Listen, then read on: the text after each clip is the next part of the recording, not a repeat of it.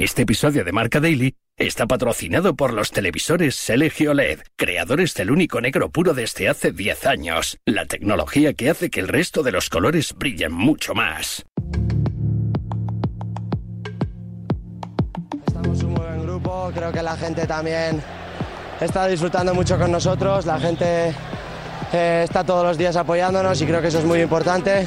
Eh, teníamos claro que no veníamos aquí a jugar la Champions, la queríamos competir, queríamos pasar de grupo y bueno, estamos muy cerquita.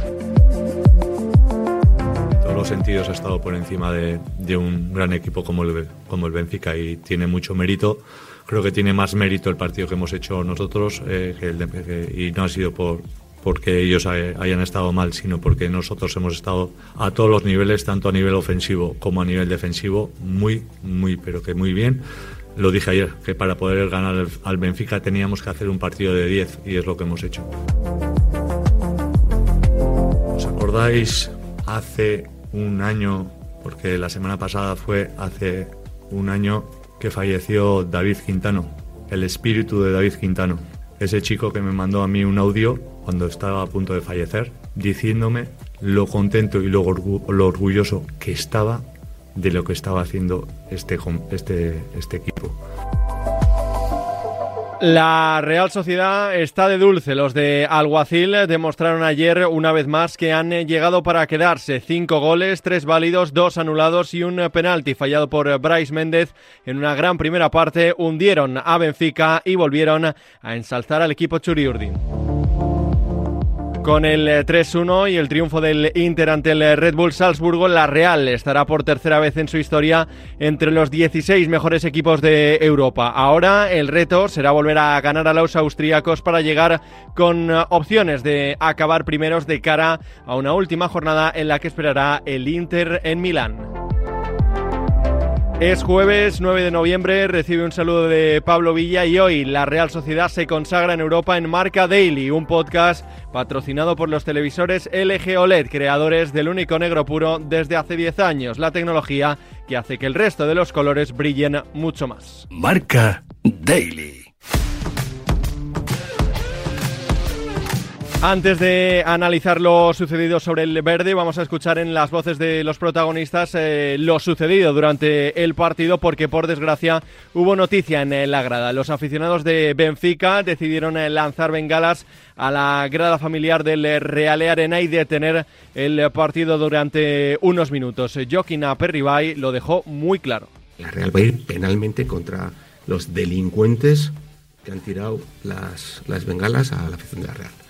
Es decir, que si por la Real fuese y pueden entrar en la cárcel, entrar en la cárcel para toda la vida. Si se puede con el derecho penal español eh, que no salgan de pues que no salgan de San Sebastián, desde luego ya podéis estar absolutamente seguros que la Real va a poner todos los medios en cuanto a entrega de imágenes, en cuanto, en cuanto a identificación de las personas, para perseguir a esas personas, a esos delincuentes que no tenían y bueno, me parece escandaloso que estén aquí.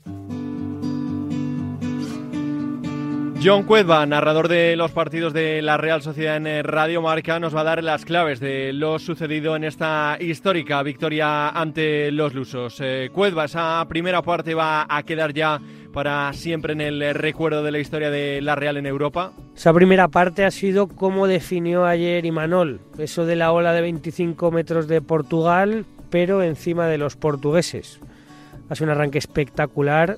Para mí ha sido un 3-0 no corto, cortísimo, fuera de las revisiones, del bar, del penalti fallado. Eh, ha sido un baño, ha sido un baño de la Real a un equipo que ha estado reiteradamente las dos últimas ediciones de la Liga de Campeones en cuartos de final. Yo creo que el nuevo Anoeta ha vivido grandes momentos de fútbol, pero el arranque, esa primera parte contra el Benfica, yo creo que se va a recordar mm, por muchos, muchos años. ¿Qué cuota de responsabilidad tienen eh, todo esto y Manuel Alguacil? Bueno, yo creo que toda, y muestra de ello es ver el equipo que ha sacado Imanol contra, mm, contra el Benfica. Son todos jugadores del año pasado. O sea, está Real que está triturando números en Europa, está funcionando con un delantero que se ha reinventado absolutamente sin ser delantero, que lleva 8 goles en 10 partidos como Mikel Oyarzábal, y con el encajar de piezas de futbolistas que ya estaban el año pasado que este año se han vuelto a motivar, se han vuelto a enchufar y que, bueno, pues gracias a, a que Imanol está sabiendo suplir, que no están todavía pudiendo entrar los fichajes, ni Andrés Silva, ni Tierney, ni Zaharian. Faltaba también en el partido contra el Benfica Traoré, pues prácticamente con los mismos del año pasado. Y yo creo que gracias un poco a que Imanol no regala absolutamente nada y, y que es un entrenador muy bueno, muy, muy bueno, pues la Real está en la Champions eh, donde está merecidamente. Muchos nombres propios, Merino y Barrenechea como goleadores, pero por encima sobresale la figura del capitán eh, Mikel Oyarzábal. ¿Ha recuperado ya por fin su mejor versión? Es que yo creo que todas las versiones de Oyarzábal están bien.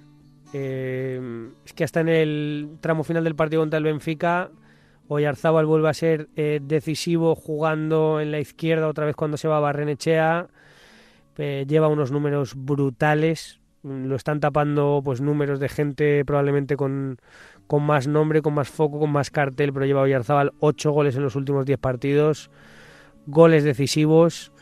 Eh, es el capitán, es una pieza fundamental, pero fundamental ya no solo por lo simbólico, sino por lo futbolístico para esta Real Sociedad. Tiene una fe infinita, se inventa los goles, o sea, el gol contra el Benfica en la presión es igual que el gol que consigue hacer Bryce gracias a la presión de Miquel en el partido contra el Inter. Está siendo absolutamente diferencial para la Real en la Liga de Campeones y sobre todo está aguantando la ausencia de todos los nueve que sigue esperando la Real mientras se ha encontrado un jugadorazo que ya tenía en una posición que necesitaba. Un eh, nuevo triunfo europeo que revaloriza un eh, proyecto al alza y que sigue demostrando que lo que han conseguido no ha sido por casualidad y que su techo está todavía muy lejos. Hasta aquí una nueva edición de Marca Daily, un podcast disponible en todas las plataformas. Mañana más y mejor. Hace 10 años, LG creó el único negro puro, un hito en la historia de la tecnología que hizo brillar millones de colores. Ahora, esos colores brillan intensamente y se integran a la perfección en tu hogar. LG OLED Evo. 10 años con el único negro puro.